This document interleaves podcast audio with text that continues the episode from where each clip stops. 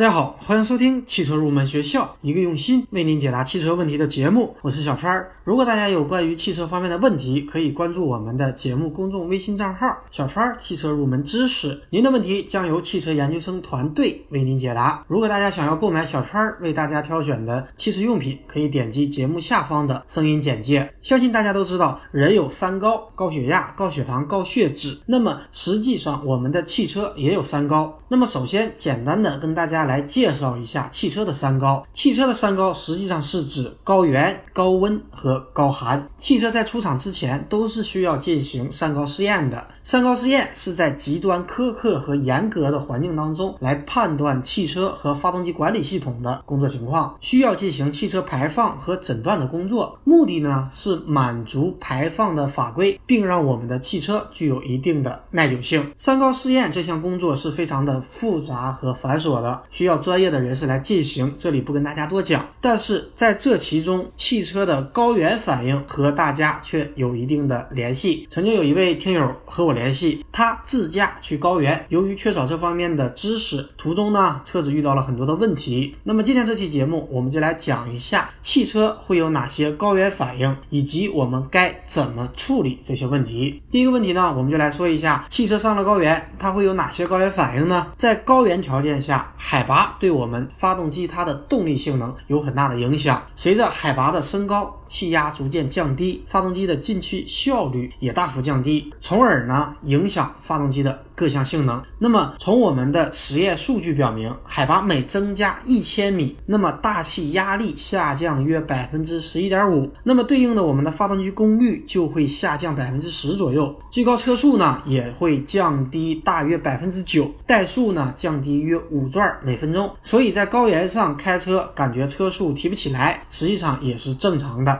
其次呢，就是感觉刹车比较软，需要踩得很深才行，这也是车主可能会遇。到的问题，汽车在高原山区行驶，特别是下长坡时，由于连续刹车，导致它的温度上升，很容易超过它所能够承受的温度，而发生热衰退。此时呢，刹车系统它的摩擦片的摩擦系数会急剧的下降，严重时呢，也可能导致刹车失灵。另外一个车主可能会遇到的问题就是车子开锅，发动机长时间大负荷行驶，还会给我们的冷却系统带来很大的压力，而且随着海拔的增加。大气压力是下降的，那么冷却液的沸点也会降低，因此呢，冷却液容易发生沸腾的现象，导致车子开锅。另外呢，由于空气稀薄，造成混合气燃烧不完全，可能会导致积碳。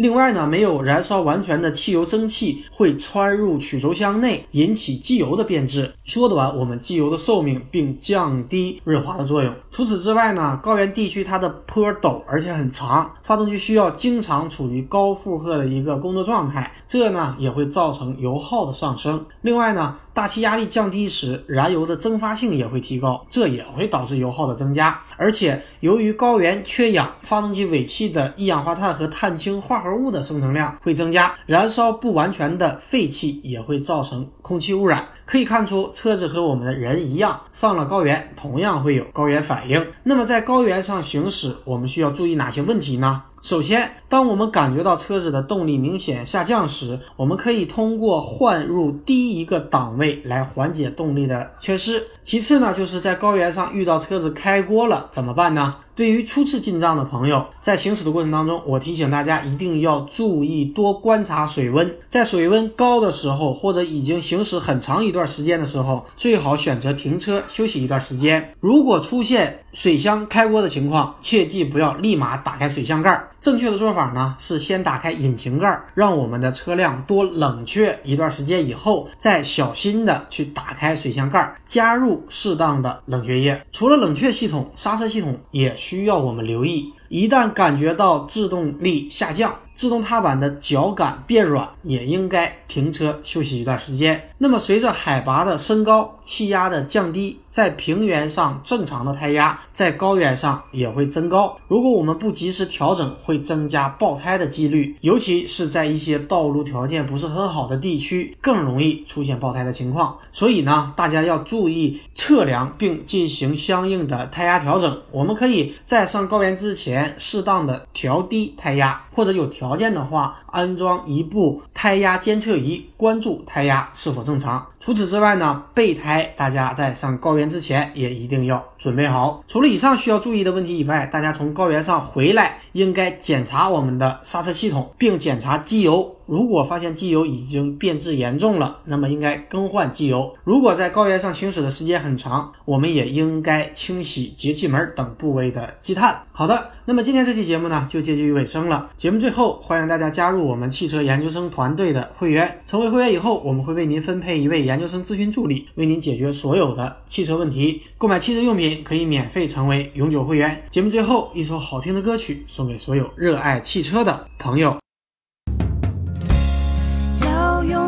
多少个晴天，交换多少张相片？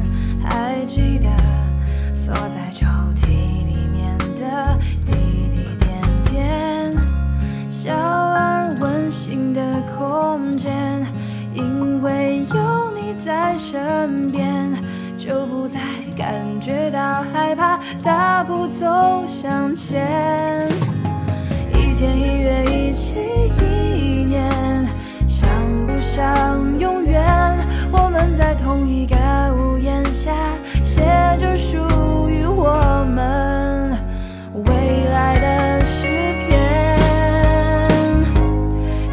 这温暖的房间，我于是慢慢发现，相聚其实就是一种缘，多值得纪念，一边相遇。